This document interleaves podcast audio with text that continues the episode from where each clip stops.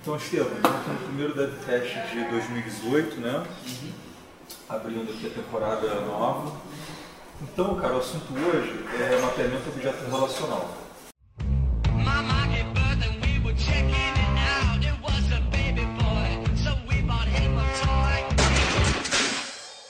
Hey kid! Cara, eu tenho uma dúvida assim que me persegue tem um tema, que é o seguinte, muitos exemplos né, que a gente consome é, envolvem o uso de algum framework de, de mapeamento, normalmente assim, o relacionamento é muito simples de você entender. Porque normalmente assim, nos exemplos, nos cursos, a gente vê classes que são facilmente convertidas para tabelas.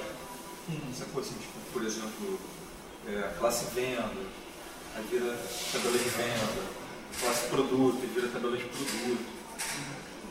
Mas a minha dúvida é a seguinte, cara, por exemplo, é, numa modelagem com um sistema real, a gente vai encontrar situações, por exemplo, de herança.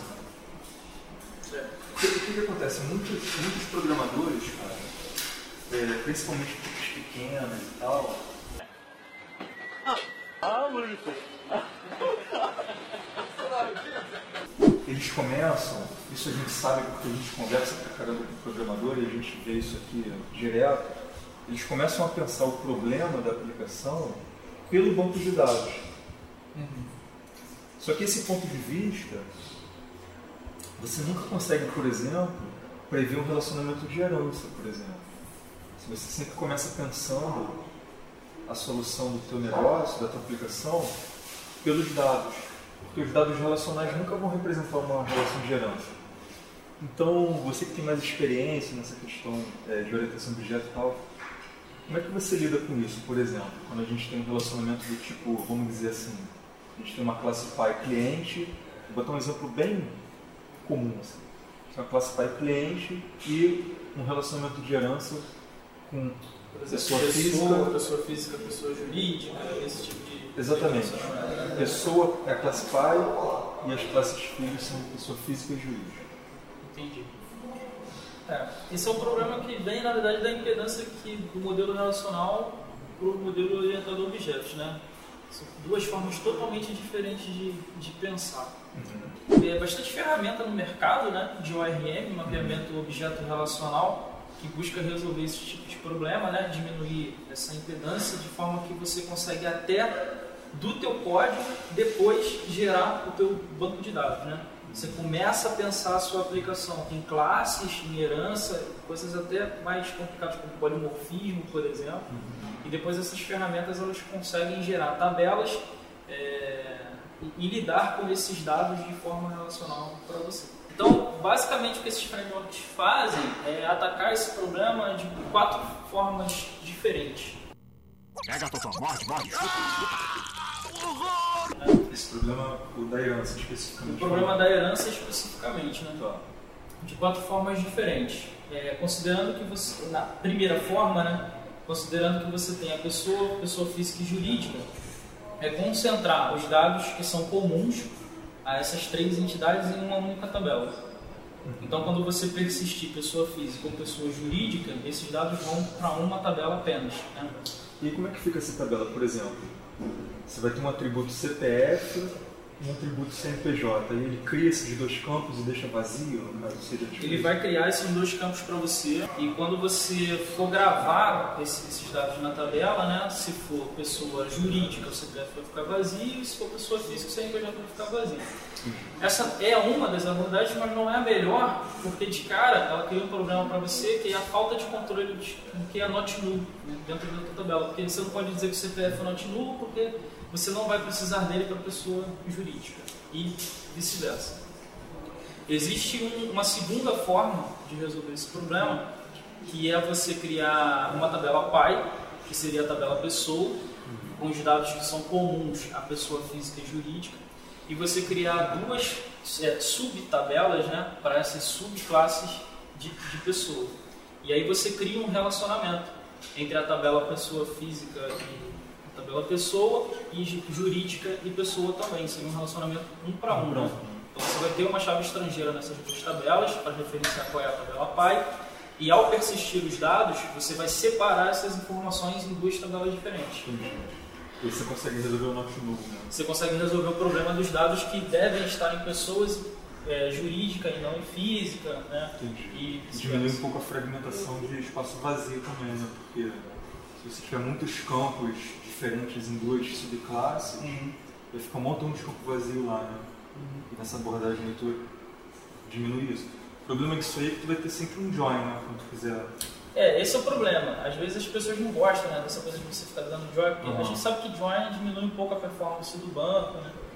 Tal, mas ainda assim, na minha opinião, né, como programador, eu acho uma solução melhor do que a anterior, né? Entendi. Porque pelo menos você tem um controle melhor da tua aplicação e tal.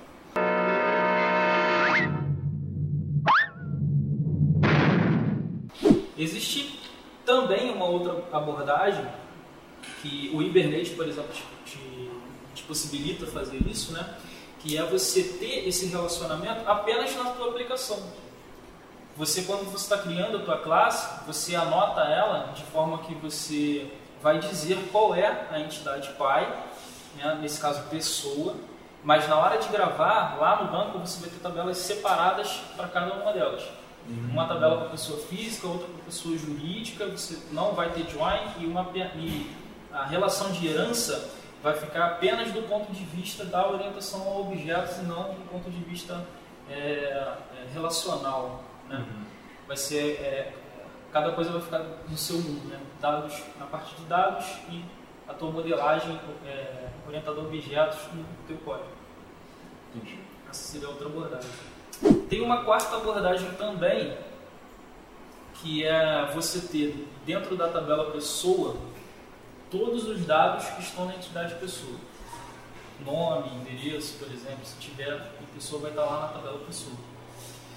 Pessoa física adiciona o campo CPF, que não está em pessoa. E aí você vai ter uma tabela lá no teu banco com esse dado CPF. E pessoa jurídica adiciona o CNPJ. Então você vai ter uma terceira tabela com todos os campos anteriores, inclusive aqueles que estão na tabela pessoa, e mais o CPF.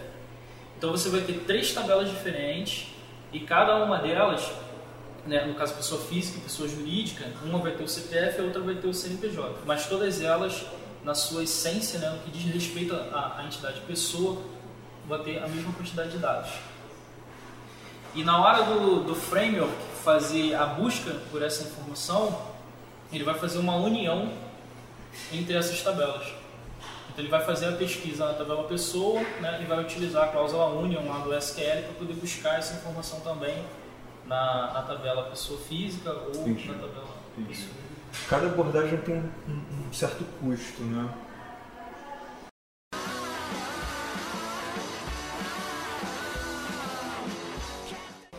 Você está modelando um sistema de pagamento né, e você quer guardar informações sobre esse pagamento, por exemplo, se é pagamento com cartão de crédito, você quer guardar só o total da compra. E se é pagamento por boleto, você quer guardar, você quer guardar o número do boleto e o valor. Né? Tem uma informação a mais aí, né? Vencimento, número do boleto e quando é cartão você só guarda o valor e a data que o cara está comprando, por exemplo. Você colocaria isso tudo em uma tabela só ou você separaria isso em duas tabelas diferentes? Empurrou o botão com uma bomba de gás lacrimogênio? Seu canalha magnífico!